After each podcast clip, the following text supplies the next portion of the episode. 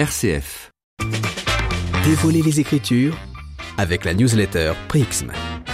S'il y a un acteur dont on aime regarder les films, c'est bien Louis de Finesse. Et justement, on parle aujourd'hui de Rabbi Jacob, et plus sérieusement de Jacob, ce grand personnage biblique. Et nous retrouvons Nicolas Chatin.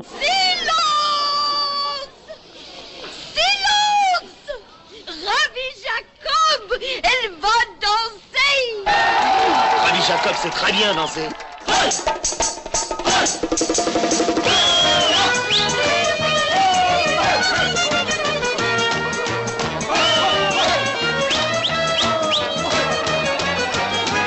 Oui, Melchior, le week-end dernier, un peu déprimé par la grisaille hivernale parisienne, on a regardé les aventures de Rabbi Jacob.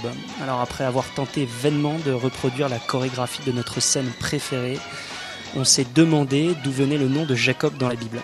Jacob fait partie de ces personnages bibliques charnières. Sa vie est marquée par une rupture, puisque Dieu lui donne un nouveau nom, Israël. Voilà ce que l'ange de Dieu lui dit au chapitre 32 de la Genèse. On n'appellera plus ton nom Jacob, mais Israël, car tu as lutté avec Dieu, et si contre Dieu tu as été fort, combien plus contre des hommes tu l'emporteras. Nicolas, que signifie ce mot Israël? Ça vient de l'hébreu, Melchior. C'est l'hébreu.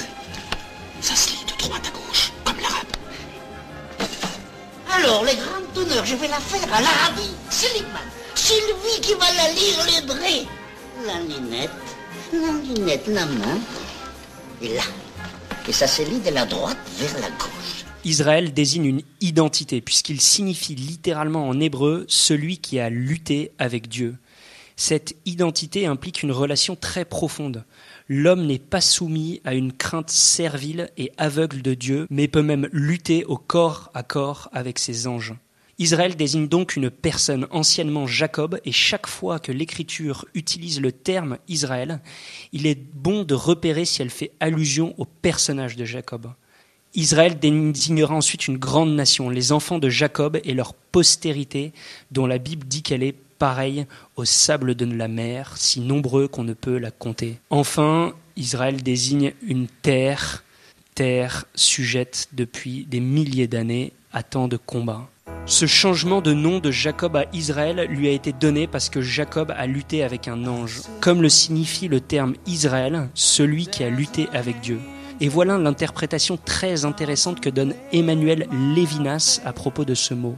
Je cite Lévinas, La lutte de Jacob avec l'ange, c'est cela aussi.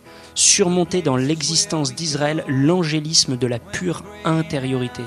Remarquez avec quel effort la victoire se donne ici. Se donne-t-elle d'ailleurs? Personne n'est vainqueur.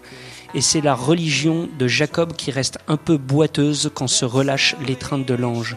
Cette lutte n'est jamais terminée. Ne jamais céder à l'angélisme intérieur. Voilà l'un des sens que l'on peut donner au mot Israël dans les Écritures saintes sans en tirer aucune conclusion sur les situations politiques actuelles. Cela fait du bien de le rappeler.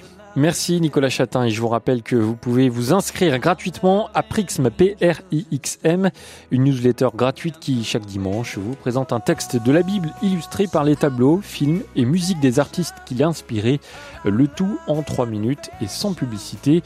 Je vous laisse écouter cette magnifique chanson de Robbie Williams, Angels, qui signifie ange en français, on l'avait compris.